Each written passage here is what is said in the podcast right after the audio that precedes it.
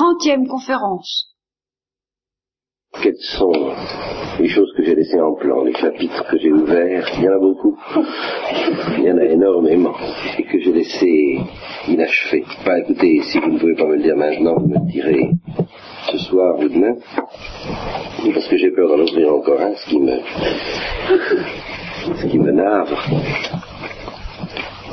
Et je m'excuse aussi euh, si, je, si je ne vais pas tout à fait jusqu'au bout d'une heure. Je suis quand même pas dans un état très brillant, au point de vue cérébral surtout. C'est ça qui est le plus navrant. Je que je.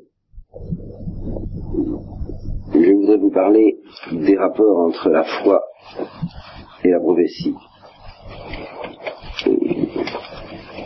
À certains points de vue, ça pas un chapitre nouveau quand même, car j'ai tout de même commencé à vous parler de la foi. Alors on pourrait, sans artifice, on peut sans artifice, euh, situer ces quelques remarques sur la foi et la prophétie à l'intérieur de ce que nous avons dit sur la foi. En général, on ne parle pas beaucoup de la prophétie. Fait. Dans la somme théologique, saint Thomas parle de la foi au début d'un énorme traité de morale qui comporte l'étude de toutes les vertus.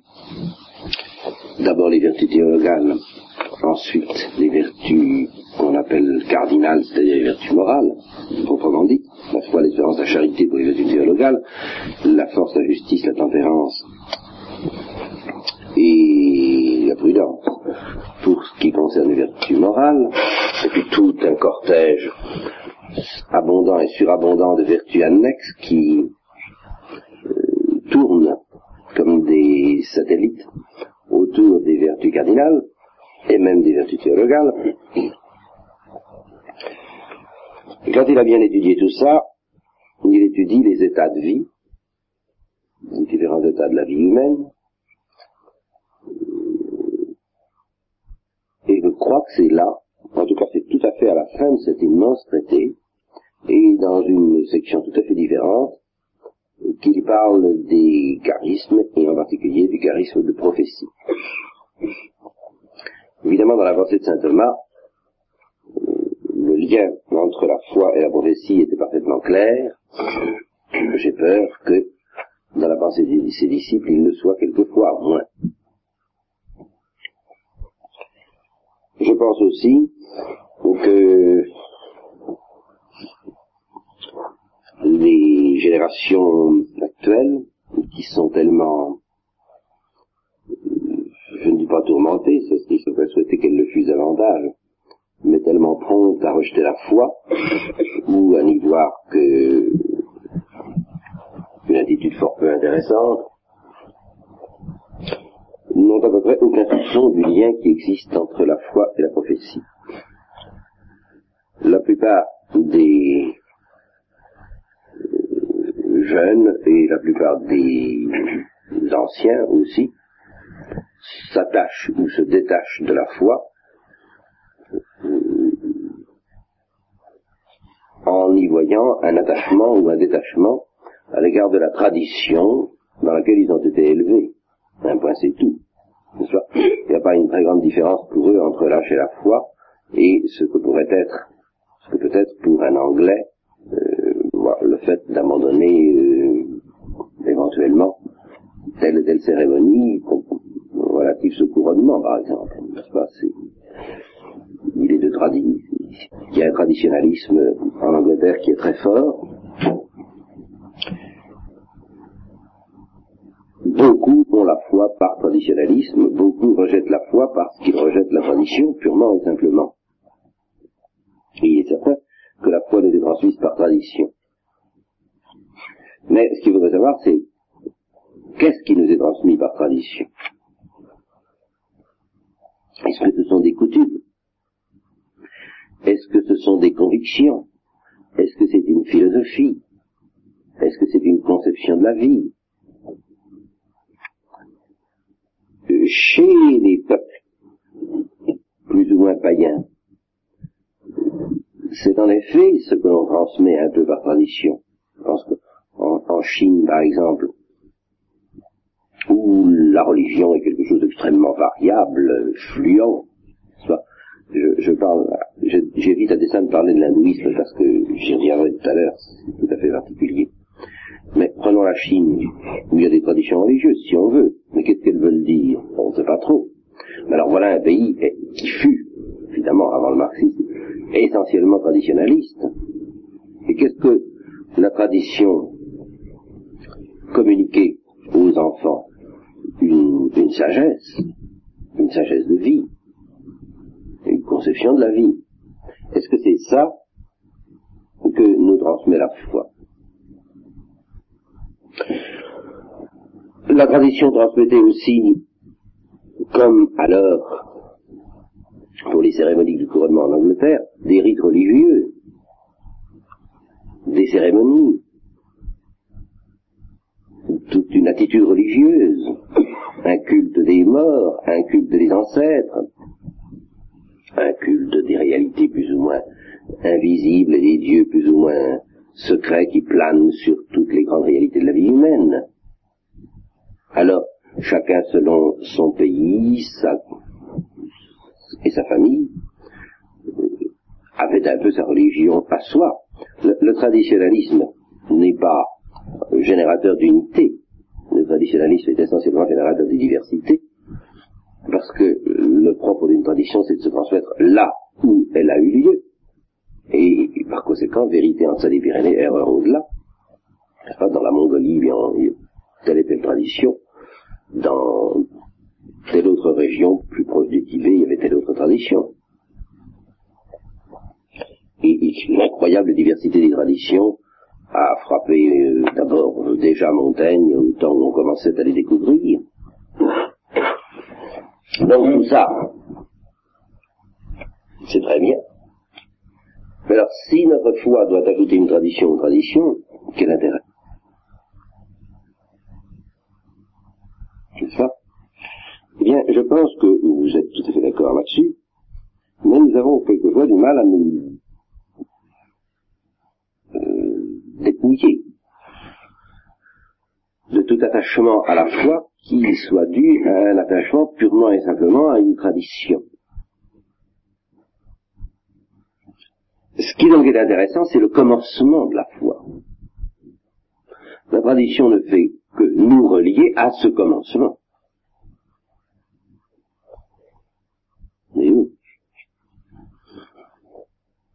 Lorsqu'Abraham a posé son premier acte de foi, il n'y avait pas de tradition chrétienne, il n'y avait pas de tradition juive au point de vue religieux. Il a bien fallu que ça commence. Et au fond, les hommes de foi, les hommes énergiques dans la vie religieuse, ce sont ceux qui commencent. Ce sont, ce sont ceux qui n'ont pas peur de commencer quelque chose. Parce qu'ils ont affaire à Dieu et non pas aux hommes. Alors vous me direz que ça pourrait encourager les hérésiarques, c'est une autre histoire. Nous en reparlerons plus tard.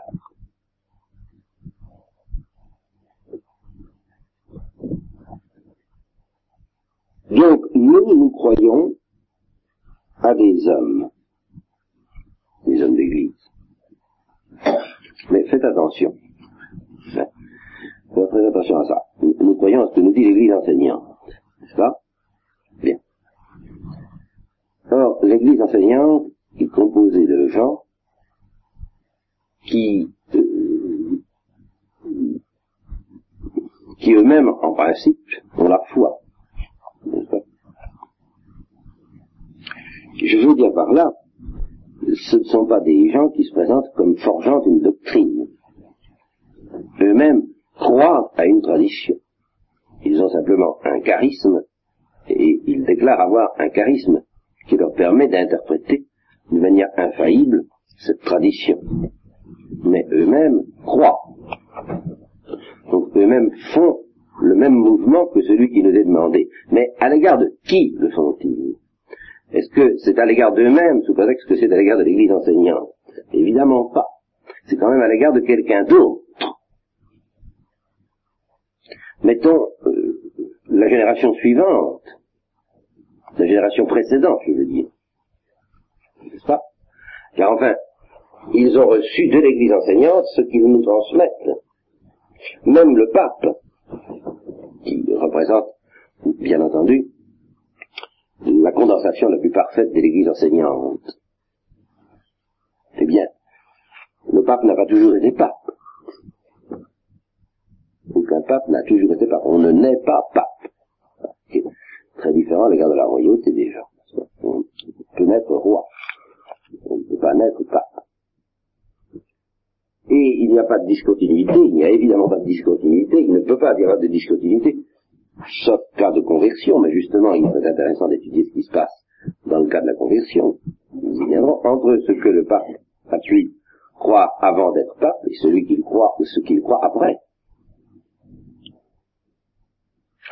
Or, l'attitude fondamentale même du pape, par conséquent, et celle d'où il tire même toute son autorité, d'où il tire son assurance, c'est d'écouter. C'est ce qui lui donne sa force. J'écoute ce qui m'a été dit par les autres papes, évidemment, par l'Église enseignante, donc essentiellement, si l'on concentre l'Église enseignante sur la personne du pape, et à juste titre, et ceci, le Concile vient encore de le confirmer tout en élargissant la notion de l'infaillibilité du pape et du gouvernement de l'Église, tout en donnant davantage aux évêques une arrière tirée au pape, en écoutant les autres papes. Bien. Et qu'est-ce que leur, qu'est-ce que lui ont transmis les autres papes? Est-ce une conception de la vie, une sagesse? Une, euh, non, finalement. Alors, si on remonte de, proche en proche, dans la chaîne des générations, on en arrive à, au premier pape, qui, eux, transmettent ce que leur ont dit ceux qui ont été en contact direct avec le prophète des prophètes, c'est-à-dire Jésus-Christ et qui d'ailleurs étaient eux-mêmes doués du charisme de prophétie. Sinon tous les apôtres, au moins ceux qui ont écrit quelque chose qui est resté canonique, donc Pierre, Paul, Jacques, et Jean bien entendu, ont été des prophètes. Et alors, ce qui caractérise justement les prophètes, c'est que eux, ne se sont pas contentés de transmettre ce qui leur était donné par les hommes, même pas de, transmettre ce qui leur était dit par Jésus-Christ. Car ils y ont vraiment ajouté quelque chose qu'ils ont reçu par révélation directe. On parle, ça fait très bien d'ailleurs toujours dans, les sermons. C'est pour ça que je me suis juré de ne jamais le faire. le, le, voyant de Patmos, n'est-ce pas? Ça. Pour, pour, enfin, le voyant de Patmos, c'est Saint Jean.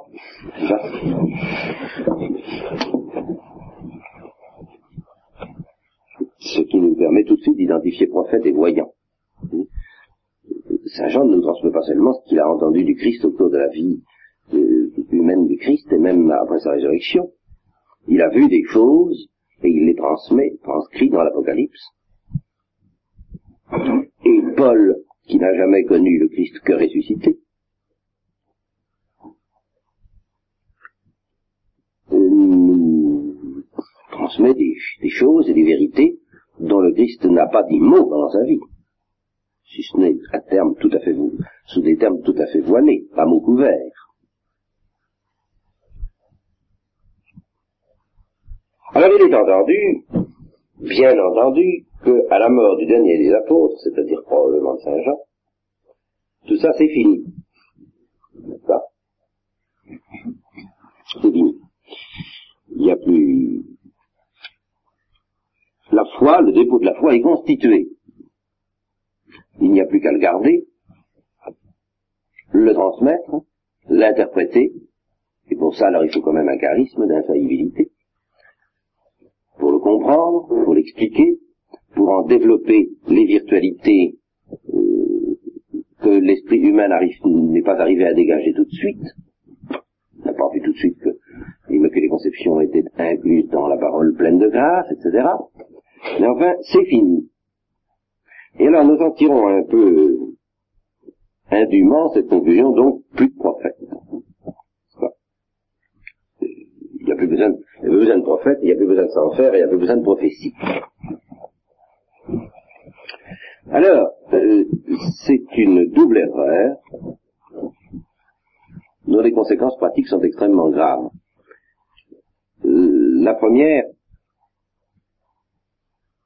c'est la plus facile à dénoncer, mais c'est peut-être pas la plus importante. C'est qu'en fait, il y a toujours des prophètes.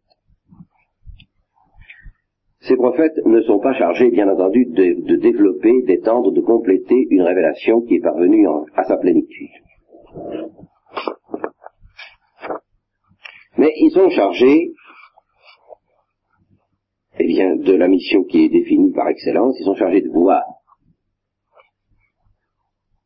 De voir ce qui a déjà été dit, de voir ce que nous savons par la foi. Mais de continuer à le voir et de continuer à nous le dire avec ce ton inimitable de ceux qui voient.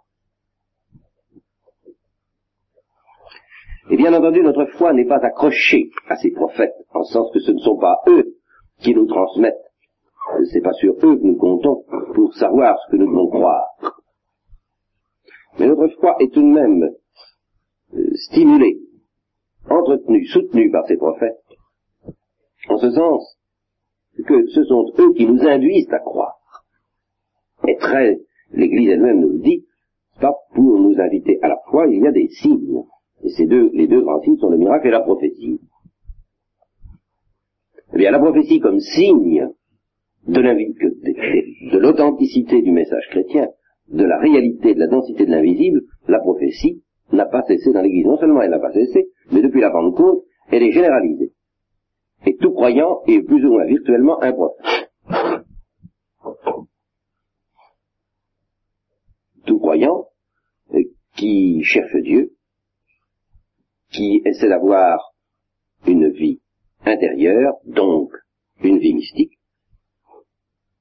et plus ou moins menacé, si je peux dire, du charisme de prophétie. À tout instant, et c'est sur la base de ce charisme latent, euh, multiforme, que repose le grand principe de symbole édifiez-vous les uns les autres. Chacun de nous quand on dit que nous devons être témoins du Christ, qu'est-ce que ça veut dire? Comment être témoin sans être un peu prophète?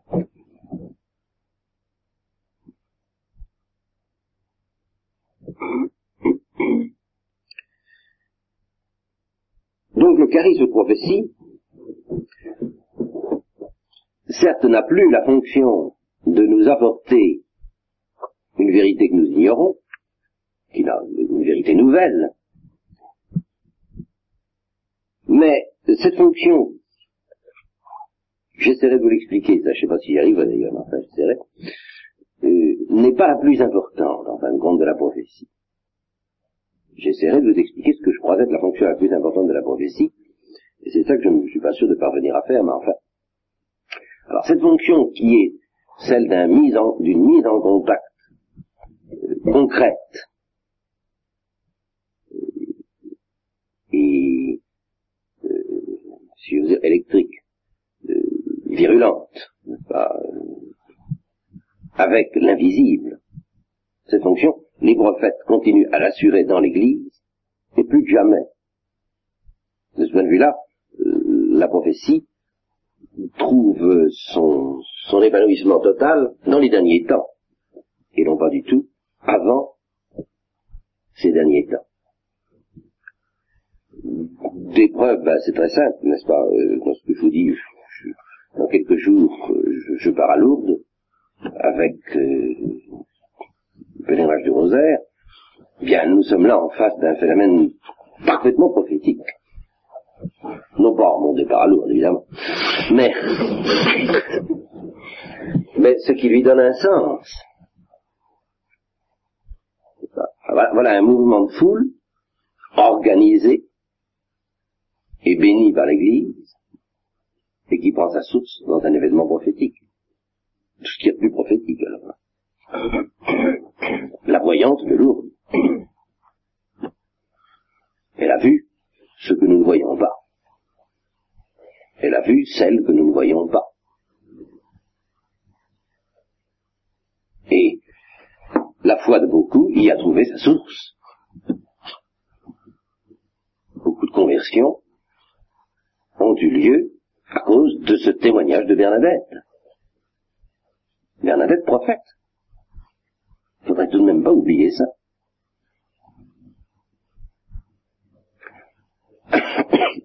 Catherine Labouré, prophète, Maximin et, et Mélanie. Merci. Si on y croit, eh bien, prophète. Les enfants de Fatima. Alors, Saint Paul dit qu'il y a beaucoup de charismes très variés. Bien entendu, la théologie peut s'amuser à prendre soin de les distinguer, de distinguer avec une finesse totale le sermo sapientiae, le sermo scientiae, le charisme de la fides, en tant que la, en est un charisme, et non pas simplement une vertu théologale, ce que saint Thomas distingue, en fait. On peut, on peut faire beaucoup de distinctions de ce genre, et c'est passionnant. Mais, la, grande distinction, celle que j'essaierai de vous expliquer, au cours des temps. Et si je demeure fidèle à mes intentions, c'est celle qui existe entre vie chrétienne, vie théologale, et euh, tout ce qui aide à la manifestation aux autres de la vie théologale.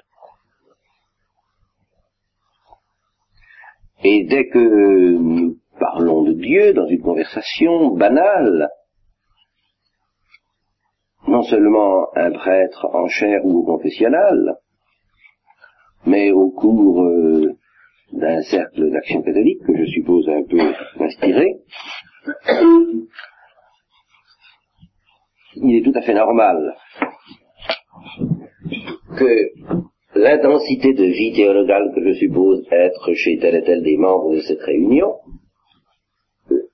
se manifeste, s'explicite, provoque une sorte d'éclat, de rayonnement, comme on dit, dû à quelque chose qui n'est plus purement et simplement la vie théologale, mais qui relève alors, en un sens très général du mot, si vous voulez, mais peu importe les mots, de ce que j'appelle la prophétie. C'est-à-dire une sorte de vision qui n'est pas rigoureusement indispensable au développement de la vie théologale, mais qui est pratiquement indispensable à son développement collectif dans l'Église et, à sa transmission euh, sur le base de l'édification nous nous édifions les uns les autres. Quand au Carmel, euh, je ne sais pas, après une conversation, ça a dû arriver avec Thérèse de l'Enfant Jésus, qui était évidemment un prophète, un des plus grands qui, ait jamais existé. Thérèse de l'Enfant Jésus est un prophète, vous comprenez Un très grand prophète, il faut voir ça. Ce que je veux dire, c'est que dans le cas d'une Marie de la Trinité, dans le cas des Thérèse de l'Enfant Jésus, on ne peut pas dire qu'il y a purement et simplement la vie théologale, l'intensité de la charité, et même ce que j'appelle la vie mystique. On ne peut pas dire qu'il y ait rigoureusement que cela. Et on ne peut même pas dire qu'il y ait rigoureusement intensité de vie théologale et intensité de vie mystique, plus quelques dons naturels d'introspection et d'expression qui permettent de parler de ce qui se passe. Non. Pour parler de ce qui se passe, comme la vie l'a fait, il ne suffit pas d'avoir d'un côté une expérience mystique, de l'autre, euh, savoir causer, quoi. Et savoir se regarder, faire de l'introspection. Il faut un charisme. Alors, tantôt on appellera ça le, charisme sermo sapientiae, sermo fientiae, sermo... Enfin, en gros, moi, j'appelle tout ça, tout ça, ça relève plus ou moins de la prophétie. C'est-à-dire de la vision. Donc vous voyez que, premièrement, ce charisme continue à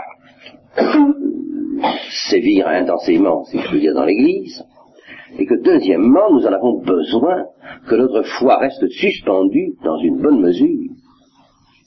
À cela, pour ma part, je proclame euh, autant que je peux avoir conscience,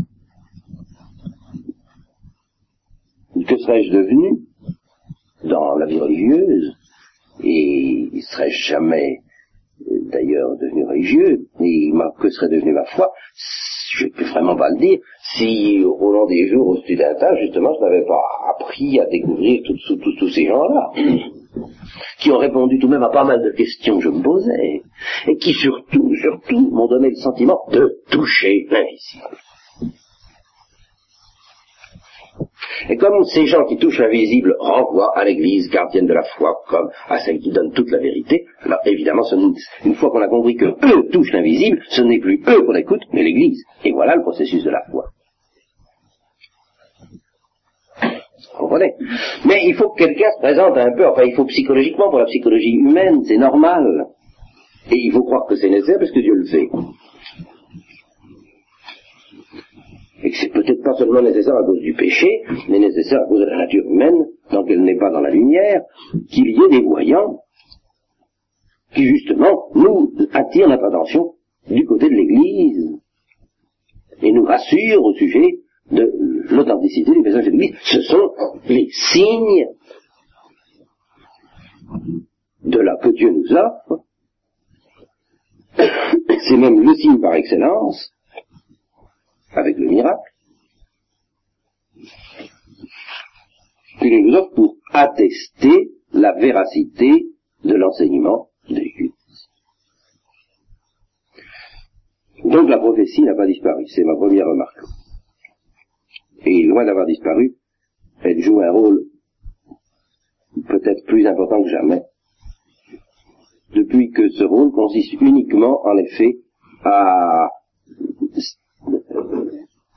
à être une sorte de signal d'alarme envoyé aux hommes pour leur dire attention, Dieu parle, pour les secouer de leur torpeur. Réveillez-vous. C'est l'heure de vous réveiller parce que la lumière approche. Bien, les prophètes, il semble que bien qu'ils aient ce rôle dans l'Église et que ce rôle est essentiel. Dans, dans au temps d'Isaïe, regardez Isaïe, allez essayer de me dire quelle est la vérité de foi dogmatique précise qu'Isaïe a, a révélée. On se penche beaucoup sur les textes d'Isaïe, et. Je ne vois pas beaucoup. On dira bien que les livres sapientiaux euh, apportent quelque chose, touchant par exemple le sort de l'âme après la mort, que Job suggère quelque chose à ce sujet, touchant la rétribution, euh, modifie les idées des juifs sur la rétribution. Bon, oui, d'accord. Enfin, est-ce que vous croyez que c'est ça qui donne son importance à un Isaïe? Ce qui donne l'importance à un Isaïe, c'est d'être une espèce de terrible coup de tam-tam, n'est-ce pas? Vous savez, comme le début de la cinquième symphonie de Beethoven, n'est-ce pas? Attention, Israël. Bon, eh bien, ce rôle-là, les prophètes peuvent et doivent le remplir encore de nos jours, mais c'est un rôle, c'est le plus important. Deuxièmement, deuxième remarque,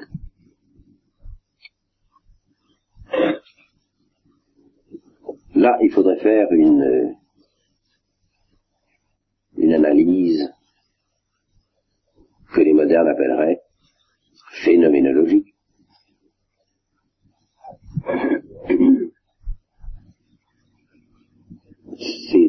J'aime bien ça, moi, parce que ce qui sépare une conception insuffisante, endormie, conception authentique des choses de la vie chrétienne, ce que les saints essaient de provoquer en nous, c'est à l'égard des mêmes vérités une attitude phénoménologiquement différente. Je vais m'expliquer. Vous vous trouvez en face d'un prophète, branché en ligne directe. Par exemple, vous êtes en face d'Abraham, le lendemain où il a eu la visite de Dieu. Dieu lui a dit, Abraham, faut en aller. Et Abraham vous dit, voilà, il faut partir, Dieu m'a demandé de partir. Dieu, Dieu, Dieu, Dieu, Dieu, Dieu est venu, Dieu m'a demandé de partir. Là se pose pour vous le problème de la foi, le vrai. Est-ce que je vais croire cet homme-là Là, vous n'êtes pas soutenu par les traditions, la sagesse, la gentillesse, tout ça, je suis dans les rails, je suis bien, je suis tranquille, je suis... Je me trouve en face d'un homme, je le connais, je sais qu'il a la tête sur les deux épaules, qu'il n'est pas fou, que tout ça est... Hein, je, je, peux faire ma petite enquête, qui c'est Abraham. Bon, je vois, c'est pas, c'est pas un imaginatif, c'est pas un poète, enfin il est peut-être poète, mais enfin pas, pas dans un sens dangereux, c'est pas un rêveur ni un impulsif. S'il dit qu'il a rencontré Dieu, il a dû lui arriver quelque chose. Mais quoi hein? Alors là-dessus, je fais mon enquête et puis il faut que je me décide, que je joue ma vie. Alors les phénoménologues vous diront que c'est absolument aux antipodes, point de vue attitude phénoménologique, de ce qu'on appelle l'attitude pieuse des croyants. Parce que l'une est rassurante et l'autre c'est l'aventure. C'est le saut dans l'inconnu. Et pas seulement ce qui arrive à Abraham lui-même, qui, au fond, le lendemain, se trouve placé exactement dans votre propre situation à l'égard d'Abraham. Le lendemain, il dit, mais qu'est-ce qui m'est arrivé? Est-ce que j'ai rêvé? Et s'il a l'esprit critique, qu'on soit Abraham ou qu'on soit le voisin d'Abraham, le problème est le même. Est-ce que je vais jouer ma vie là-dessus? Au moment même, bon, ça paraît tout simple de prendre ses bagages et de partir, mais le, lendemain matin, au petit jour, on a bien envie que la, journée se déroule comme d'habitude. Il faut partir. Sur la foi de quoi? D'un songe. Me devrais-je inquiéter d'un songe? Dit.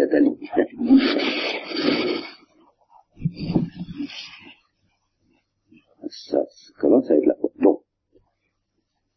Ben, vous êtes en présence d'Abraham, vous êtes en présence de Bernadette vous êtes de ces premiers témoins qui l'ont vu en extase euh, à. Et puis, puis voilà. Et de deux choses vous étiez incroyant. Vous étiez incroyant plus ou moins.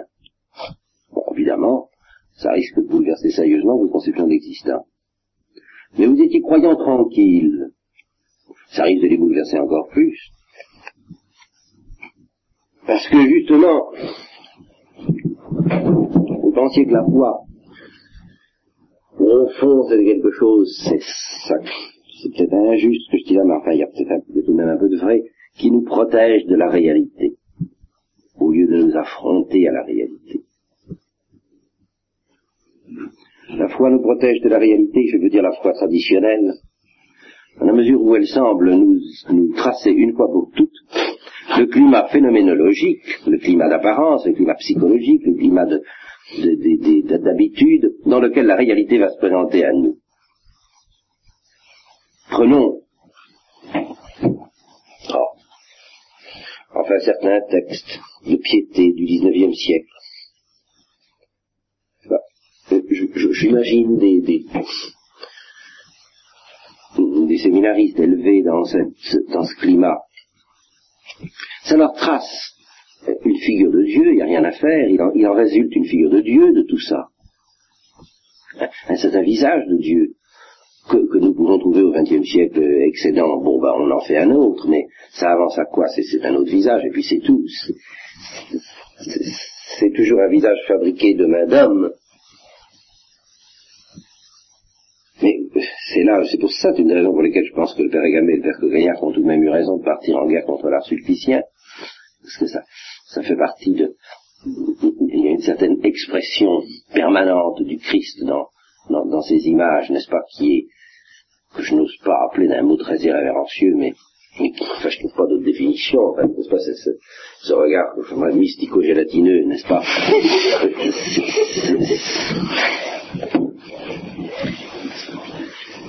compare au, visage du Christ que, les, gens du Moyen Âge donnaient, c'est quand même autre chose. Bon. Alors,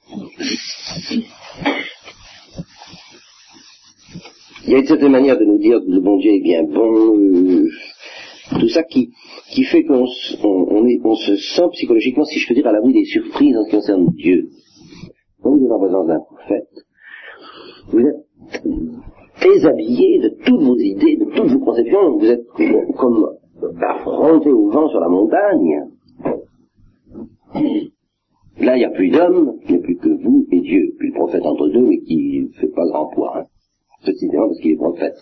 Alors il disparaît, sous la pression de la réalité qui, l'envahit, qui se présente, qui se manifeste, et dont on voit bien que le prophète, il est complètement, c'est fini, il est parti, lui.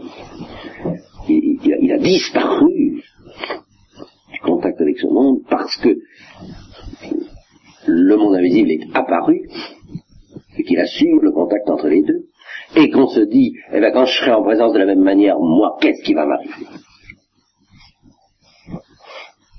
Hein, tout de même toutes mes idées vont voler en miettes.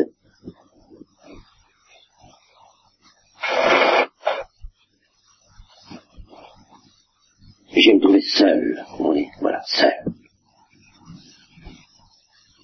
En face de l'infini.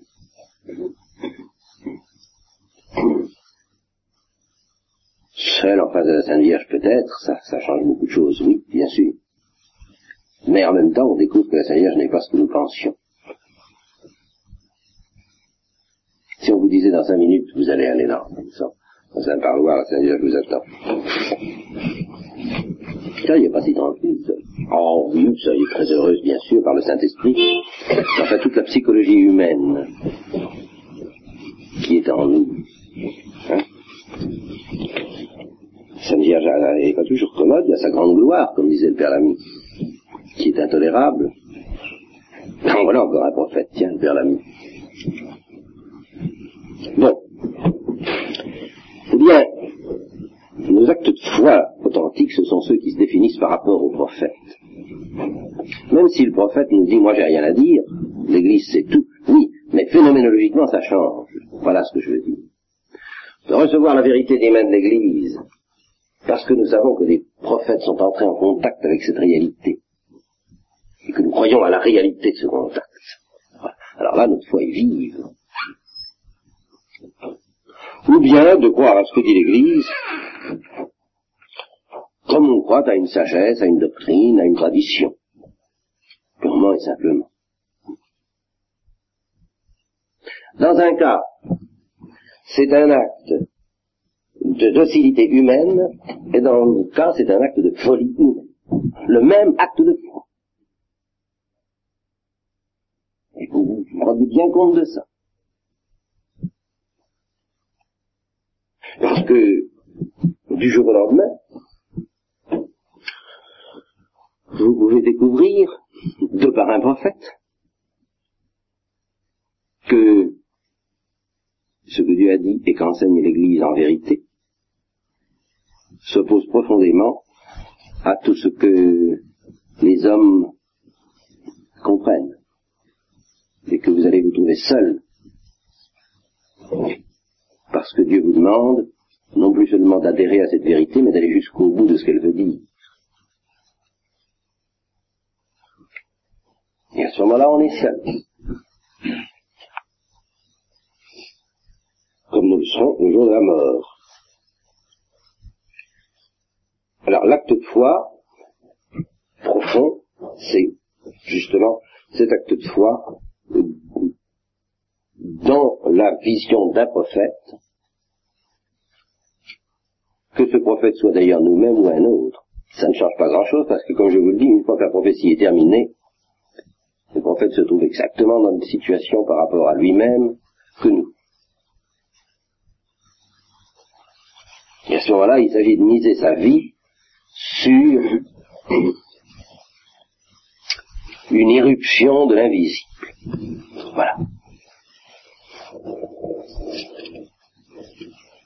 Et tout le message de l'Église, c'est l'explicitation authentique, justement, calme, froide, et par conséquent solide, rassurante, pas poétique du tout, exprès, pour qu'on n'y voit pas quelques délires de l'imagination, de l'irruption de l'invisible dans le monde.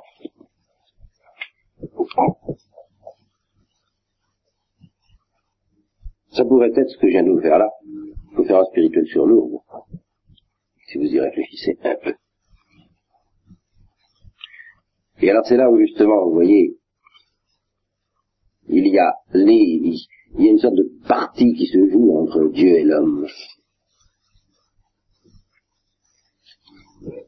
dans laquelle, comme entre un cavalier et sa monture,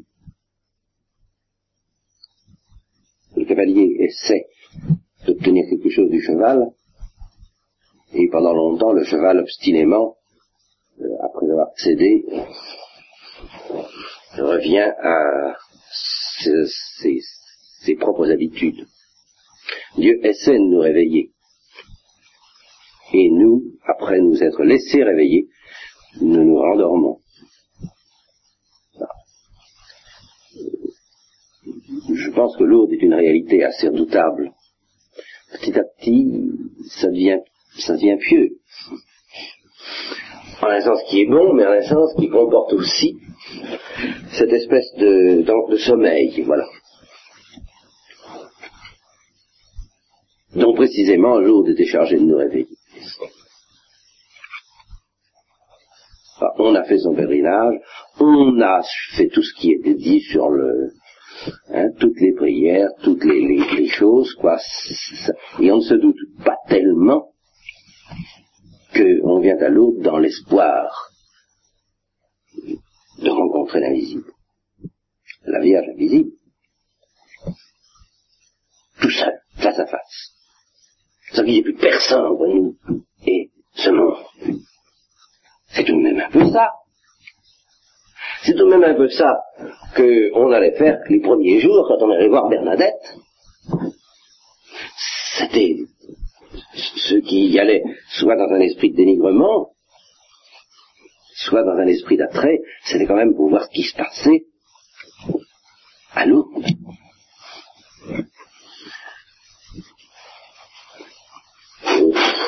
On espère bien, bien sûr, un miracle, n'est-ce pas? Mais les miracles, ça finit par être ah du prévu, vous savez, quelque chose qui, on en a une collection, on sait que ça risque de se produire un peu tous les ans, on est content si ça se produit, enfin du, ce qu'on appelle du merveilleux, mais dans un sens qui n'est plus le sens de la grande aventure. C'est une grande aventure qui a pu faire que tel marxiste est arrivé à Lourdes pour faire un reportage sur, les, les, les, les, chrétiens et leur, leur stupidité, et puis en est retourné, en est revenu converti. Alors là, lui, vraiment, il lui est arrivé quelque chose qui n'est pas venu des hommes, qui n'est pas venu des exercices de piété, qui est venu du Saint-Sacrement, c'est-à-dire du Christ passant au milieu des foules comme au temps de la Galilée. Alors j'essaierai de vous expliquer ce soir en quoi ce lien entre la foi et la prophétie fait vraiment l'originalité non seulement du christianisme, mais de toutes les religions issues d'Abraham? Et combien ça va loin? Combien la force et le réalisme de notre foi vient de là? Et en particulier de ce point que j'éclaircirai techniquement, laissé en suspens ce matin, que je n'ai pas approfondi, de la distinction qu'il faut faire entre prophétie et vie mystique. J'essaierai de vous montrer que ce qui fait l'originalité absolue de la révélation chrétienne et de la foi, même de la révélation juive et même de l'islam, à ce point de vue-là, c'est un peu commun. Par rapport à toutes les traditions religieuses, plus ou moins gnostiques ou syncrétistes, enfin qui viennent de l'Inde, ou, de la philosophie, des sciences, tout ce que vous voudrez, qui travaillent les hommes, c'est cette distinction. Enfin, elle trouve son explicitation technique Notre originalité trouve sa, sa formulation technique la plus rigoureuse, la plus stricte, dans la distinction que nous faisons entre prophétie et mystique. Et par conséquent, car je puisque c'est lié, entre foi et mystique. Distinction pour unir. La prophétie est ordonnée à la vie mystique. Elle est une invitation à la vie mystique. Elle n'est pas identique, absolument identique à la vie mystique. Tandis que, comme nous le verrons, pour les hindous, il n'y a aucune différence à faire entre prophétie et vie mystique, et ces deux réalités doivent s'appeler d'un seul et même nom, qui s'appelle l'illumination. Eh bien, vous verrez que ça va très loin de refuser de faire cette différence ou de ne pas refuser de la faire. Et vous verrez que la répugnance de beaucoup de ceux dont la foi euh, chavire, défaille, tremble, bascule quelquefois euh, dans l'Église est liée aux conséquences de cette distinction entre prophétie et vie mystique, conséquences qu'ils ne savent pas accepter parce que euh, justement c'est beaucoup plus séduisant pour l'intelligence humaine, vous le verrez, de ne pas faire cette distinction. Ça, ça vous paraît de l'hébreu pour le moment. Mais alors là, je vous promets que ce soir ou demain matin ou plus tard, euh, j'y reviendrai.